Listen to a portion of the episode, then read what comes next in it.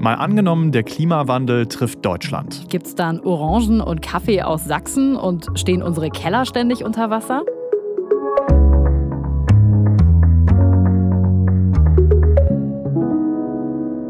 Moin, ich bin Marcel Heberlein. Und ich bin Birte Sönnigsen. Und wir beide arbeiten im Team des ARD Hauptstadtstudios. Hier im Podcast spielen wir immer ein Zukunftsszenario durch.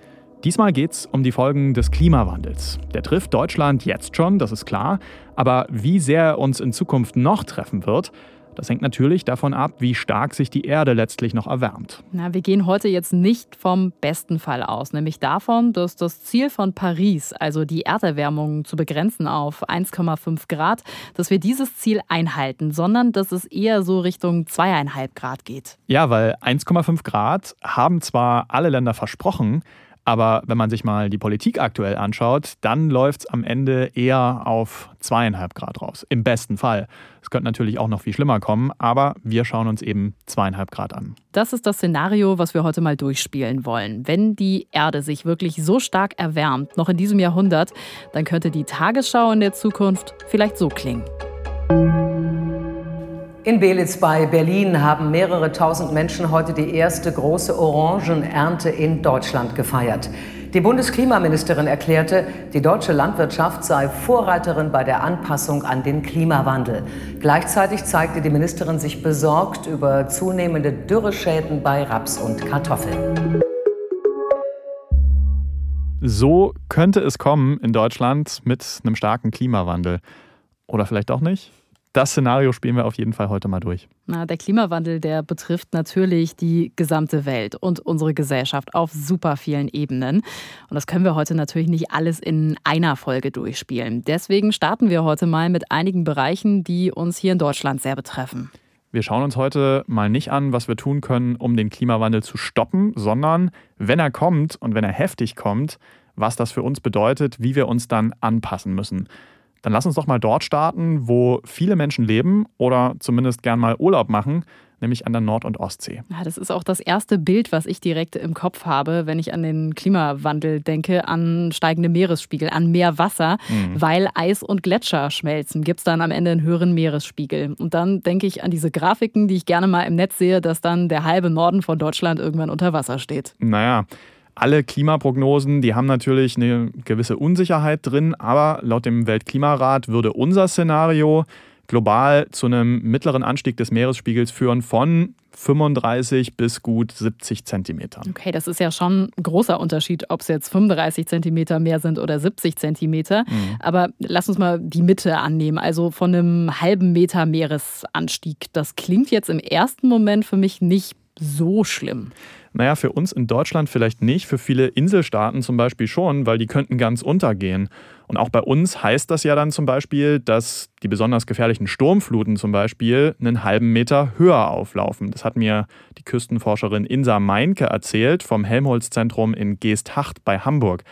Auch wenn wir bei uns hier an Nord- und Ostsee natürlich gute Deiche haben, die uns schützen. Aber dennoch heißt es natürlich, dass nicht nur die Wasserstände höher auflaufen, sondern auch die ganzen Prozesse, die damit einhergehen, sich verstärken werden. Das heißt für die Ostsee natürlich insbesondere auch, dass Küsten stärker abgetragen werden. Also die Küsten ja, verlagern sich zum Land zurück, kann man sagen. Hm. Also das heißt, die Küsten brechen schneller ab? An den Steilküsten ist das der Fall. An den Stränden wird einfach der Sand abgetragen. Also wir haben ja jetzt schon eine Rückverlegung der Küste, die 30, 40 Zentimeter pro Jahr ausmacht. Das heißt, auf ein Jahrhundert können das um und bei 35 Meter sein. Wenn sich das Ganze noch beschleunigt, dann muss man natürlich irgendwann überlegen, welche Küstenabschnitte wie genutzt werden können und welche man denn hinterher mehr oder weniger dieser Abtragung preisgeben muss. Das heißt, manche Küstenorte an der Ostsee müssen fürchten, dass sie bald keinen Strand mehr haben? Ja, das passiert alles nicht übermorgen, sondern es ist ein schleichender Prozess und hängt damit zusammen, dass äh, dieser ganz normale Prozess, dass äh, Sande verlagert werden, dass der sich verstärkt durch den Meeresspiegelanstieg. Und weil die meisten Sande den deutschen Küstenraum verlassen durch diesen natürlichen Transport, haben wir einen Sedimentmangel, der sich künftig auch noch verstärken wird. Muss man sich dann vorstellen, dass viele Städte, die jetzt weit weg vom Wasser liegen, dann am Wasser liegen? Oder muss man sogar Angst haben, dass manche untergehen, sozusagen Atlantis an der Nordsee? Naja, also wir haben ja heute auch schon Städte, die durchaus sturmflutgefährdet sind. Hamburg und Bremen beispielsweise, aber auch Rostock, Flensburg, Travemünde. Wenn man das jetzt weiterdenkt und auch im Verlaufe der nächsten Jahrzehnte, da reicht es aus, wenn man den bisherigen Küstenschutz verstärkt. Okay, das heißt einfach Deiche hoch und dann sieht es ganz gut aus. Ja, also das, wo es möglich ist, sieht es ganz gut aus. Das heißt aber auch, dass das Profil des Deiches anders sein muss, nämlich breiter. In Dithmarschen zum Beispiel ist das kein Problem, in Hamburg und Bremen ist das aber schon ein Problem, weil man einfach gar keinen Platz hat dafür. Das heißt, da muss man dann wirklich einfach in die Höhe gehen und schauen, wie weit man damit kommt. Aber im Vergleich zu Inselstaaten zum Beispiel, die vom Klimawandel stark betroffen sind, oder im Vergleich zu Bangladesch, können wir uns in Deutschland noch ziemlich glücklich schätzen, verstehe ich so richtig. Also im Vergleich zu Inselstaaten oder Bangladesch sind wir auch heute schon wesentlich besser aufgestellt. Also wir haben einen sehr gut funktionierenden Küstenschutz und es ist viel leichter, den weiterzuentwickeln, dann auch anzupassen, als wenn man quasi heute schon mehrmals täglich ja, überflutet wird. Insofern es ist auf jeden Fall dahingehend ein deutlicher Vorsprung und auch Vorteil, kann man sagen. Wie das wäre, wenn wir keine Deiche hätten, wahrscheinlich ähnlich. Aber so ist es nicht. Das bedeutet, der Anstieg des Meeresspiegels ist für uns in Deutschland jetzt gar nicht so ein großes Problem. Naja, wir müssen uns vorbereiten, klar. Aber wir kennen die Techniken schon ganz gut, also Deiche erhöhen und vieles andere. Und wir haben in Deutschland halt das große Glück, dass wir geografisch ziemlich günstig liegen, dass wir ein reiches Land sind und dass der Staat meistens ganz gut funktioniert.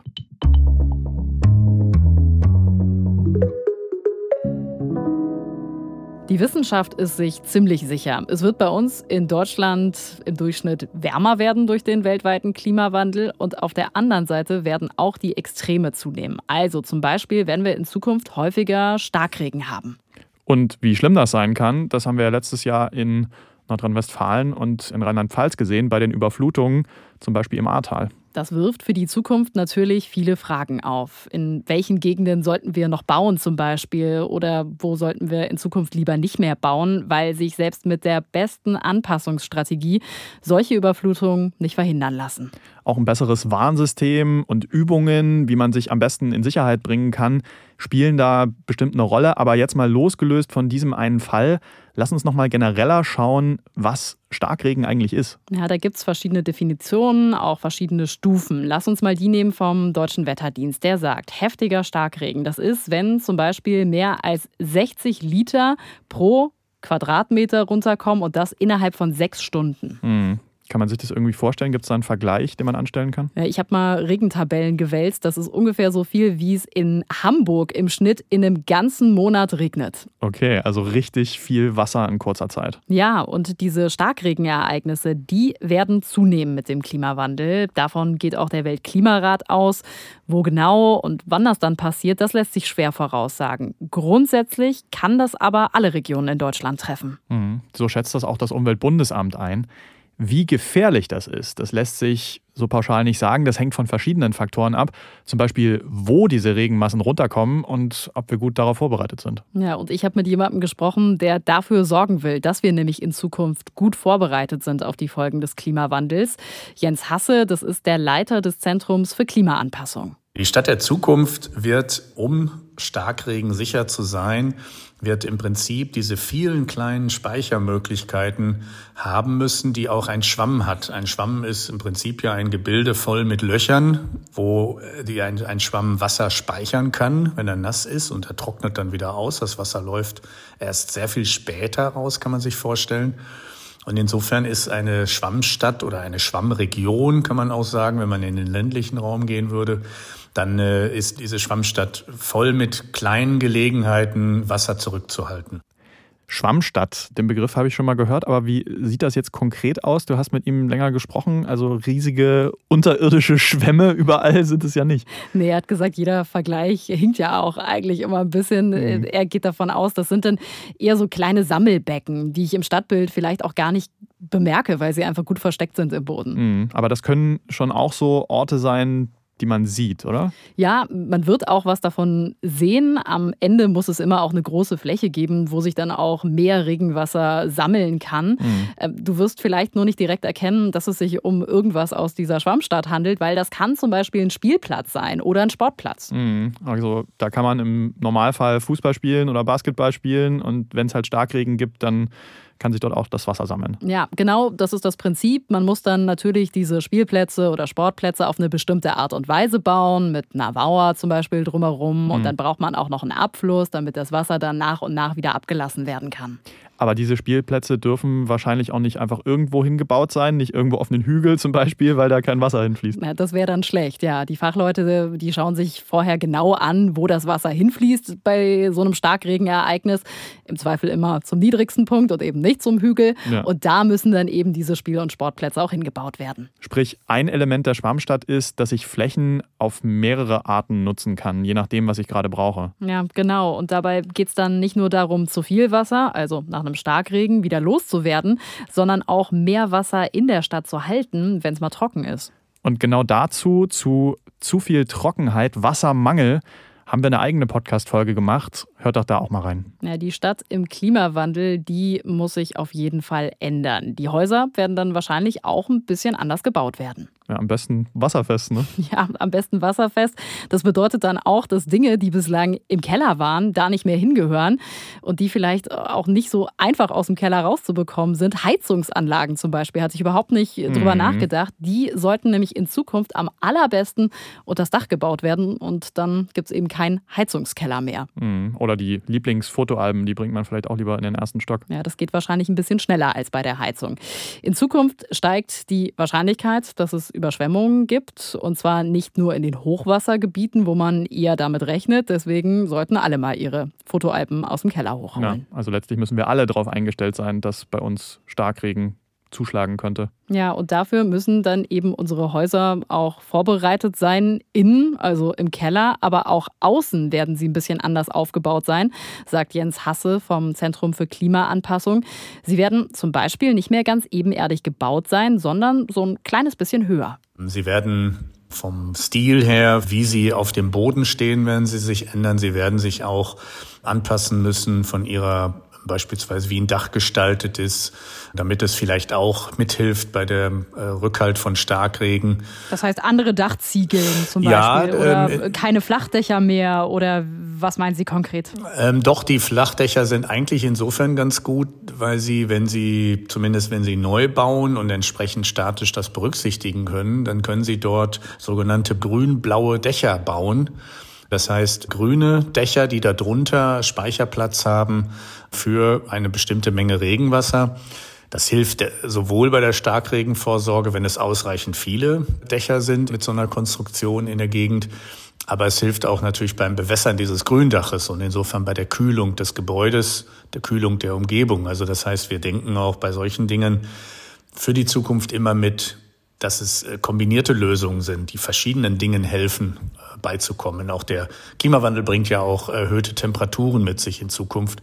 Und der Hinsicht muss die Stadt der Zukunft auch darauf vorbereitet sein grün-blaue Dächer fand ich ganz interessant bei ihm jetzt gerade im Interview. Ähm, Habe ich noch nie gehört vorher den Begriff. Ich hatte den auch noch nie gehört. Da sind wir aber wieder bei dem Punkt, den wir eben schon mal hatten. Eine Fläche für mehrere Dinge nutzen. Also in dem Fall Pflanzen auf dem Dach, die können auf der einen Seite helfen, das Wasser aufzunehmen und schützen uns aber auf der anderen Seite auch vor Hitze, weil sie eben dabei helfen, die Häuser bei einer Hitzephase runterzukühlen. Mhm.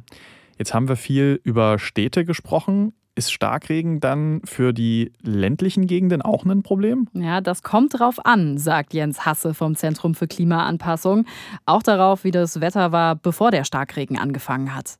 Zum einen ist es so, dass es in Tagen und Wochen, in denen es trocken ist, eher wärmer, vielleicht sogar heiß, dass der Boden so austrocknet, dass er kein Wasser aufnimmt oder nicht schnell genug aufnimmt. Und dann gibt es den anderen Fall, dass es bereits vielleicht sogar drei Wochen geregnet hat am Stück und der Boden ist bis oben hin voll mit Wasser, mit Regenwasser in den Poren, weil es gar nicht so schnell absickert nach unten ins Grundwasser.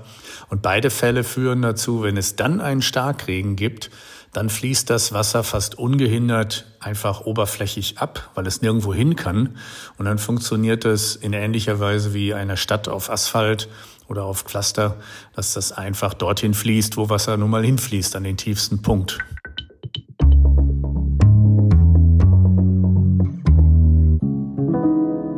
Jetzt haben wir über zu viel Wasser durch den Klimawandel gesprochen, also Starkregen. Wir werden aber auch extreme Trockenheit, also mehr Dürren erleben, also zu wenig Regen. Ja, eben mehr Extremwetter. Es gibt eine Studie, die hat berechnet, Kinder, die im Jahr 2020 geboren sind, die werden in ihrem Leben in Deutschland rund 19 Hitzewellen erleben. Puh, das ist mal eine Ansage. Also mehr Extreme, aber auch im Durchschnitt wird es wärmer bei uns ist das immer nur ein Problem. Lass uns doch mal auf einen Bereich schauen, nämlich die Landwirtschaft. Was bedeutet das da, wenn bei uns die Temperaturen steigen? Ja, pflanzen wir dann vielleicht andere Dinge an? Haben wir dann zum Beispiel Orangen aus Brandenburg? Genau das habe ich Klaas Nendel gefragt. Der arbeitet am Leibniz-Zentrum für Agrarlandforschung und rechnet da viele Modelle durch, unter anderem dazu, wie sich der Klimawandel auswirkt aufs Wachstum von Pflanzen.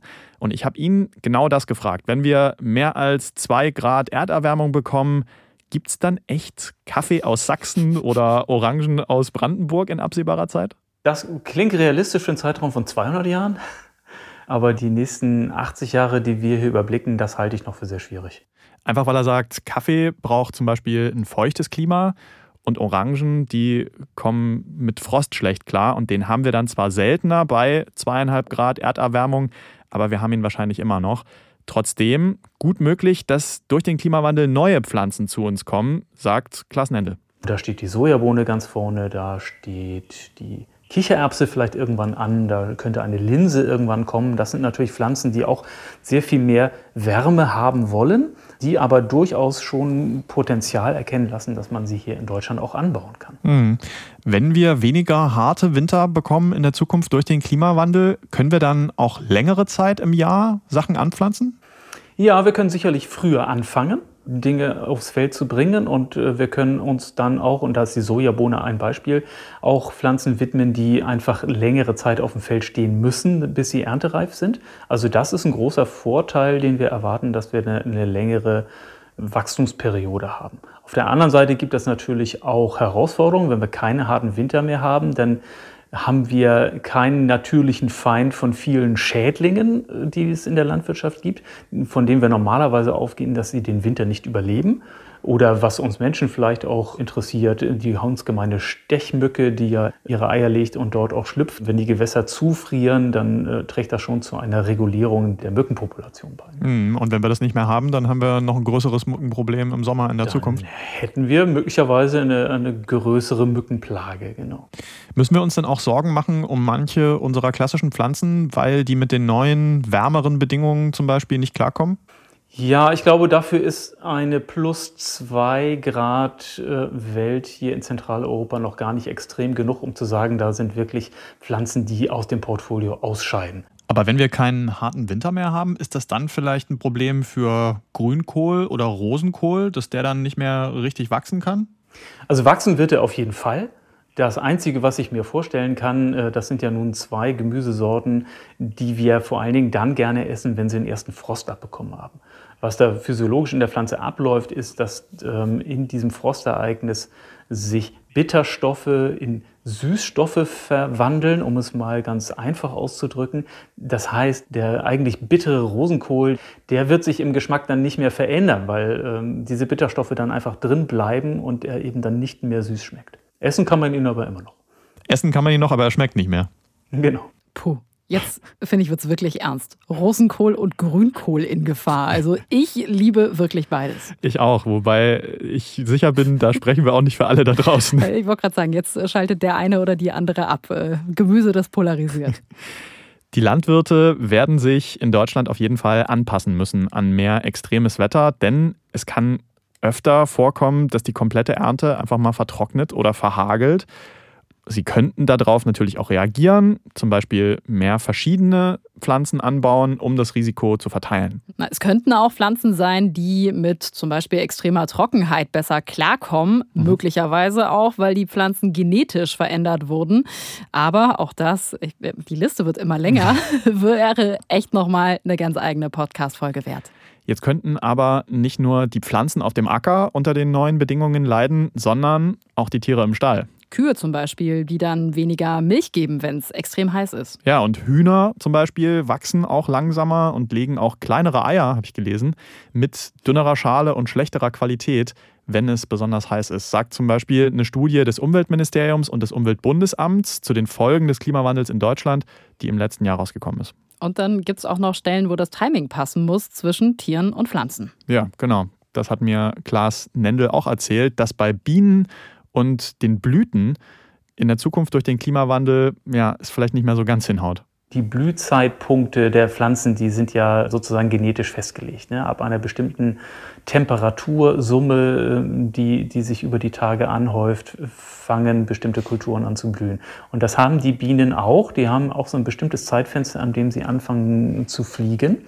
Und das ist ja über Jahrhunderte, wenn nicht Jahrtausende, hat sich das aufeinander eingespielt. Und wenn sich jetzt ein sehr schnell voranschreitender Klimawandel auf diese, sagen wir mal, biologische Uhr, wenn man es so nennen will, unterschiedlich auswirkt, dass also die Wirtspflanze, die den Nektar liefert, sehr viel früher entwickelt, als die Biene fliegt, dann verpassen die sich am Ende, ja. Das kann vorkommen. Und das heißt? Das heißt in der Konsequenz, dass die Pflanzen, die tatsächlich auf eine Bestäubung durch Bienen angewiesen sind, zum Beispiel? wie zum Beispiel unsere Obstbäume, ähm, dass die dann sehr viel weniger Ertrag liefern. Mhm. wir hatten diesen Fall bei mir im Garten, die Birnen und die Pflaumen äh, sind alle nicht bestäubt worden, weil genau in dem Zeitpunkt, wo sie geblüht haben, es so kalt war, dass die Biene nicht geflogen ist. Ergo null Ernte. Null Ernte. Das klingt krass. Unterm Strich hat mir Klaas Nendel gesagt, der Klimawandel wird die Landwirtschaft in Deutschland zumindest vor Probleme stellen, aber er sagt eben auch, eine Existenzbedrohung sieht er dadurch nicht.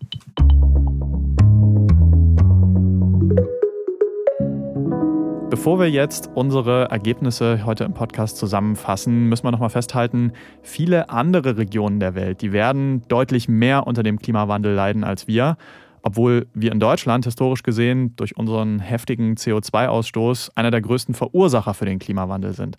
Aber auch wir werden die Effekte spüren. Ja, höhere Temperaturen, mehr Wetterextreme, zum Beispiel durch Starkregen oder Dürre, das wird aller Voraussicht nach auch uns treffen. Im besten Fall könnte es bei uns in Deutschland dann aber so kommen.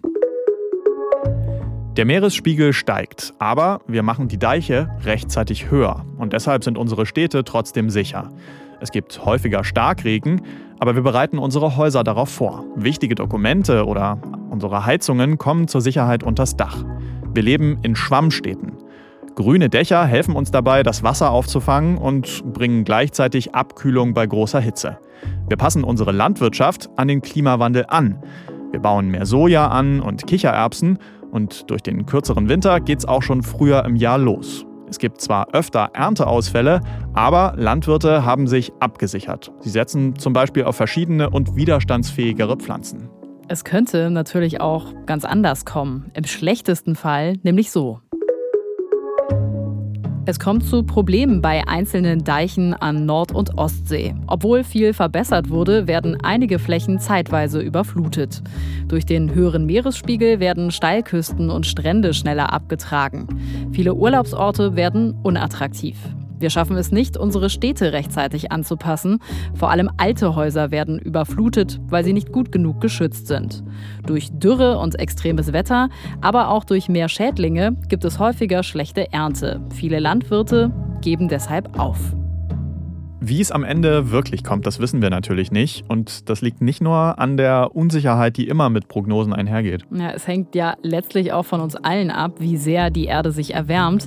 Wenn wir schnellstens unseren Ausstoß von Treibhausgasen runterfahren, dann können wir die Erderwärmung noch auf 1,5 Grad begrenzen und damit die schlimmsten Folgen des Klimawandels verhindern. Das war es auf jeden Fall von uns für heute. In zwei Wochen gibt es eine neue Folge von Mal angenommen. Wir freuen uns über Feedback an malangenommen.tagesschau.de.